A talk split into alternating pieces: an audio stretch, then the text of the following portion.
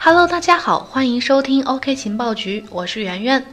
我们先说两个和瑞波币有关的小情报。据瑞波公司 CEO 说，近日 Facebook 加密货币 Libra 的推出，帮助瑞波拿下了很多合同。另外，瑞波公司旗下的风险投资基金 Xpring 的一个高管说，在过去不到十二个月的时间里，他们已经在基于瑞波的项目上投资超过了五亿美元，用于改善瑞波的生态系统，并围绕瑞波币创建用例。于是，一些媒体开始纷纷猜测，瑞波币是不是要开始迎来新突破了？瑞波币大家可能都知道，世界第三大加密货币，但大家不一定知道，瑞波币曾经背后有一个神秘人物。我们今天并不讲瑞波币，而是讲这个神秘人物，也是币圈的传奇大佬、创业天才 Jed McCaleb。他的英文名比较绕口，后面我们就叫他杰德。为什么说他传奇呢？除了瑞波币和他有关系，还有恒星币、门头沟、电驴等都是他创立的项目。除了大佬，还有啥词儿能形容他？相信大家已经开始好奇了吧？今天我们就给大家还原一下杰德的传奇人生，他是如何从一个小镇男孩成长为区块链大神级人物的。杰德于1945年出生于美国阿肯色州的一个小镇，并在这里完成了大学以前的所有学业。他的母亲是一名新闻记者，杰德从小跟着母亲长大。时常跟着母亲奔波于小镇与乡村之间。他和很多男孩子一样，从小也对机械方面的东西感兴趣，甚至会拆分一些小玩具，研究它的机械工作原理。在杰德小学三四年级的时候，一次不经意的经历开始改变了他的人生轨迹。那次，母亲带着他去见一位程序员朋友，程序员让杰德随意描述一下他脑海中想象的电脑游戏的样子。杰德按照脑中所想，立马描述了出来。结果几周后，那个程序员几乎就按照杰德的描述写出了一款新游戏。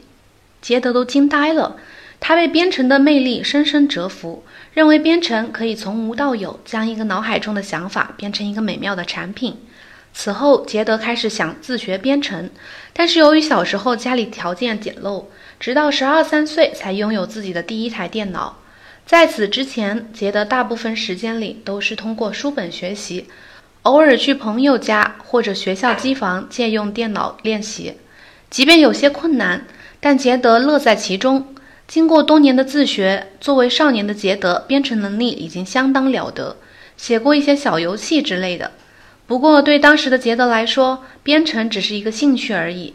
在上大学之前，他的人生理想是要做一个物理学家。因为对他而言，世界是美妙的，所以很多学科，尤其是物理，可以为他打开认知、感知世界的窗口。杰德认为，每一个学科只要沉下去学，你都会发现其真正的乐趣所在，这也会帮助你更好地认知世界。他坦言自己对编程如此着迷，并不是因为编程本身比其他学科有趣，而是因为编程为他提供了更多认识世界的杠杆。可以通过电脑程序去更好地感知世界。后来，一九九四年，杰德成功地被名校伯克利加州大学物理专业录取，于是他来到了旧金山求学。但是谁也没想到，杰德只待了一年就退学了，因为他只花了一年的时间就学完了所有的课程。他觉得接下来的三年时间，与其浪费在学校里，还不如去做更多有意义的事情。他相信，凭借自己出色的编程技术，他可以养活自己。退学后的前四五年里，杰德做的第一件有意义的事，便是在1998年开始筹备创办电驴。在那之前，他一直在一些软件公司做一些程序，也和朋友合伙开过电脑公司。那个时候，P2P 技术正在兴起，杰德对编程和分布式系统兴趣十足，便打算创建一种 P2P 文件共享网络。用户可以使用电驴来建立起自己的服务器，随意共享各种类型的文件。二零零零年，电驴正式诞生。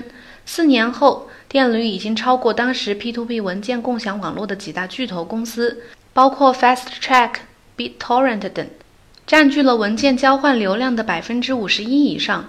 杰德也因此被业内称为“电驴之父”。不过好景不长，二零零六年，电驴因版权问题被美国唱片工业协会起诉，赔付了三千万美元，并永久停止开发。关闭了电驴之后，杰德又蛰伏了一段时间，直到中本聪的比特币白皮书发表。杰德有幸作为很早一批读到白皮书的人，他激动不已，认为中本聪描述的比特币可不就是他想象中的愿景吗？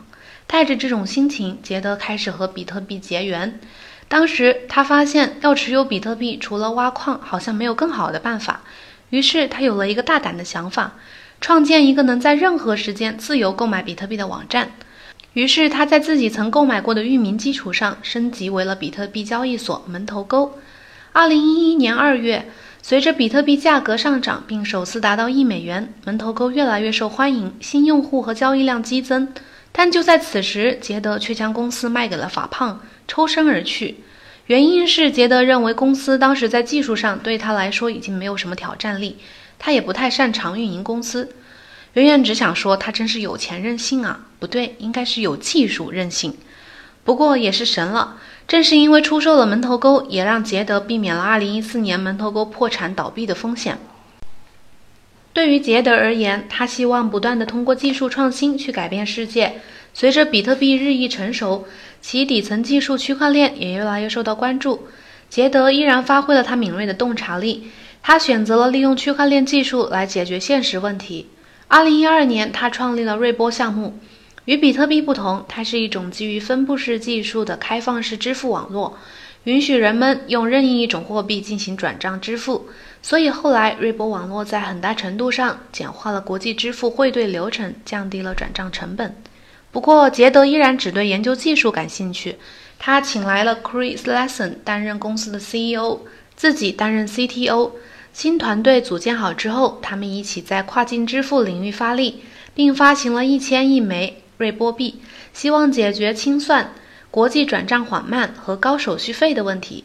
然而，在瑞波发展过程中，杰德经常和 CEO 在战略上产生分歧。最后，Chris 得到了新风险投资人的支持，杰德则被一致投票出局，最终离开了瑞波公司。离开时，杰德仍持有大量的瑞波币，甚至后来一度因为抛售瑞波币而与瑞波陷入了纠纷。二零一四年，杰德另立门户，创建了区块链项目 Stellar，自己也是担任 CTO。Stellar 是一个用于搭建数字货币与法定货币之间传输的去中心化网关。它是一个连接银行、支付系统和广大普通用户的平台，目的是实现快速、可靠且几乎无成本的跨境资金转移。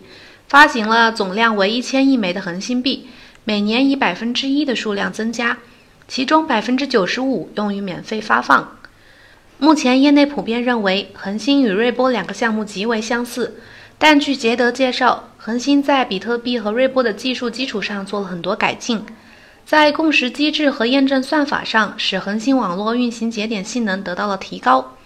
他曾明确指出恒星和瑞波的三点差异：第一，管理模式不同，恒星实际上是非盈利的组织，而瑞波不是；第二，瑞波币大部分集中在瑞波公司发行方手中，而恒星币不是。第三，瑞波更多的服务于大银行，恒星则将目光更多的锁定在草根用户或创业公司群体上。不过，这并不代表 Stella 不会与大机构合作。二零一八年九月，Stella 和 IBM 合作推出了跨境支付网络 WhatWire，这个网络就是基于 Stella 协议。提供四十多种货币，包括恒星币，用于为数十家银行提供近乎实时的国际结算。随着应用场景和用力的拓展，恒星币也越来越被认可，市值排名也曾多次稳居全球数字货币前十。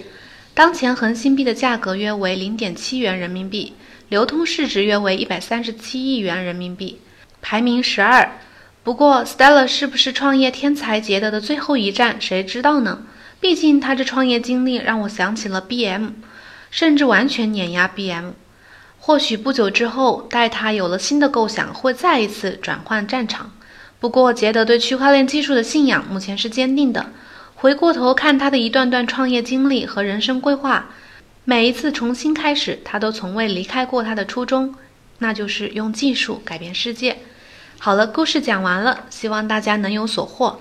今天的节目到这就结束了。欢迎推荐朋友们关注我们的音频专辑《区块链情报速递》，每周一到周五都有不一样的新鲜内容哦。我们下期再见。